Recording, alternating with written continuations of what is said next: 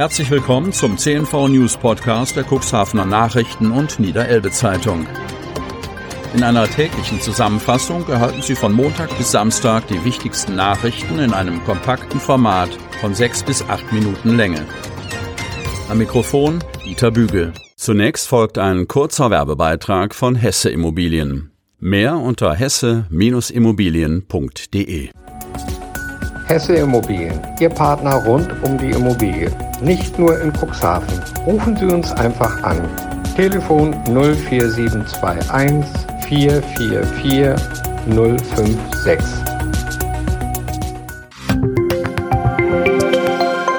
Freitag, 18. Juni 2021. Wieder nur ein neuer Corona-Fall. Kreis Cuxhaven. Auch am Donnerstag meldet der Landkreis Cuxhaven nur eine weitere Person, die sich mit dem Coronavirus infiziert hat. Zwei weitere Personen gelten als genesen. Insgesamt gelten noch 25 Personen als erkrankt, so Landrat Kai-Uwe Bielefeld.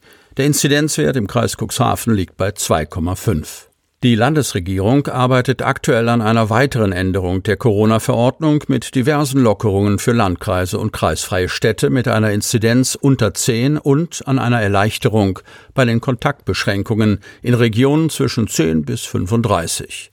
Sofern diese Verordnung wie angekündigt veröffentlicht wird, ist eine Allgemeinverfügung für den Landkreis Cuxhaven zu erlassen, da wir bereits seit dem 26. Mai stabil unter dem Inzidenzwert von 10 liegen, erklärt der Landrat.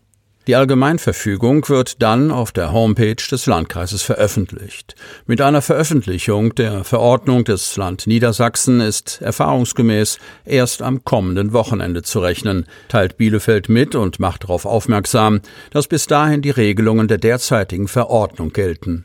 Der Landkreis Cuxhaven weist außerdem noch einmal auf die Reisebestimmungen hin, insbesondere bei Reisen in Risiko-, Hochinzidenz- und Virusvariantengebiete. Was für welches Land gilt, kann auf der Internetseite des Robert Koch Instituts nachgelesen werden. 40 Personen täglich kommen nicht. Kreis Cuxhaven. Wer schon beim Hausarzt geimpft ist und noch auf der Warteliste des Impfzentrums steht, ist gehalten, seinen Termin dort wieder abzusagen. So könnten andere Wartende schneller drankommen. Doch offenbar ist es nicht immer ganz leicht, den Termin abzusagen, weil im Impfportal falsche Daten hinterlegt wurden. So ist es zwei Lesern ergangen. Beide hatten sich sowohl auf die Warteliste im Impfzentrum setzen lassen, als auch sich um eine Impfung beim Hausarzt bemüht. Als diese zuerst erfolgte, wollten sie ihren Termin im Impfportal wieder absagen. Jedoch, als ich meinen Termin im Impfportal stornieren wollte, hieß es, mit meinen Daten sei keine Anmeldung verknüpft, berichtet ein Leser, dessen Name der Redaktion bekannt ist. Er griff zum Hörer und meldete sich bei der Hotline. Nach etwas hin und her stellte sich heraus, das aufgenommene Geburtsdatum war um einen Tag falsch im System eingepflegt, bei einem anderen Leser gleich um einen ganzen Monat. Beide beteuern, sie hätten die Daten selbst richtig eingegeben. Das Gesundheitsministerium des Landes Niedersachsen sagt, ihm sei kein größeres Datenerfassungsproblem bekannt. Es handelt sich um Einzelfälle, so Sprecher Manfred Böhling. Im Impfzentrum Cuxhaven hingegen sind seit Montagmorgen 101 Terminabsagen telefonisch eingegangen. Die Gründe dafür müssen laut Landkreissprecherin Kirsten von der Lied nicht genannt werden. Hinzu kämen noch Absagen über das Impfportal. Der Stand der Warteliste liegt heute Morgen bei 6.734. Seit Montag sind 5.376 Personen von der Warteliste runtergegangen obwohl wir in Anführungsstriche gesetzt nur ca. 4500 Termine für Erstimpfungen in das System eingestellt haben, erklärte sie. Weder ihren Termin abgesagt noch wahrgenommen hätten in der vergangenen Woche etwa 40 Personen täglich. Priester unter Missbrauchsverdacht. Hildesheim Cuxhaven. Der katholische Priester Georg M. aus dem Bistum Hildesheim hat einem Untersuchungsbericht zufolge mindestens fünf ihm anvertraute Kinder sexuell missbraucht. Die Taten erstreckten sich über den Zeitraum von 1980 bis 2009, wie das Bistum am Donnerstag mitteilte. Georg M. starb 2019. Der Bericht wurde von dem Juristen Wolfgang Rosenbusch im Auftrag des Bistums erstellt. Er ist auf der Webseite der Diözese veröffentlicht. Die Ergebnisse des Berichts sind verstörend, sagte Generalvikar Martin Wilk. Kinder haben durch einen Geistlichen unseres Bistums sexualisierte Gewalt erlitten. Wir möchten allen Betroffenen unsere Hilfe und Unterstützung anbieten. Im Bericht schreibt Rosenbusch, Georg M. sei pädophil oder pädosexuell veranlagt gewesen. Er fühlte sich zu Kindern, insbesondere zu Jungen im Alter um zehn, sehr hingezogen. Er liebte es, sie zu berühren. Ihre körperliche Nähe erregte ihn sexuell. Er habe, wo auch immer er tätig gewesen sei, ein sogenanntes Setting geschaffen, das ihm diese Nähe ermöglicht habe. Er habe sich darum bemüht, Kirche, aber auch sich selbst für Kinder, insbesondere Jungen des fraglichen Alters, attraktiv zu gestalten. Eine große Rolle hätten in diesem Zusammenhang Jugend- und Kinderfreizeiten, namentlich Sommerferienlager auf der Insel Ameland in den Niederlanden für Kinder im Alter von neun bis dreizehn Jahren gespielt, berichtete der ehemalige Richter am Landgericht Hannover. An diesen für Kinder höchst attraktiven Freizeiten, die Georg M. über Jahrzehnte organisiert hat, nahmen jedes Jahr weit über 100 Kinder teil, so der Richter.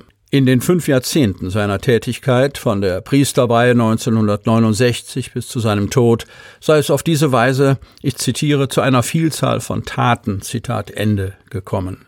Aus dem Bericht geht weiter hervor, dass der frühere Bischof Josef Hohmeier und der damalige Personalchef Domkapitular Werner Holst als Entscheidungsträger im Jahr 1992 Georg M. aus der Pfarrgemeinde Christkönig in Salzgitterbad in der Pfarrgemeinde St. Marien in Cuxhaven versetzten, obwohl sie durch das Jugendamt Salzgitter über die Vorwürfe in Kenntnis gesetzt worden waren. Im konkreten Fall Georg M. wäre es die absolute Pflicht des Bischofs und des Bistums gewesen, sich um die Betroffenen zu sorgen und die Begehung weiterer Straftaten zu verhindern, sagt Wilk. Die Untersuchung gegen M waren aufgrund von Zeugenaussagen ins Rollen gekommen. Als erster hatte 2012 ein Mann Strafanzeige erstattet. Der Priester habe ihn 1993 als damals Elfjähriger sowie einen 14-jährigen Jungen während einer Ferienfreizeit in Cuxhaven missbraucht. Tourismus um ein Viertel geschrumpft. Cuxhaven.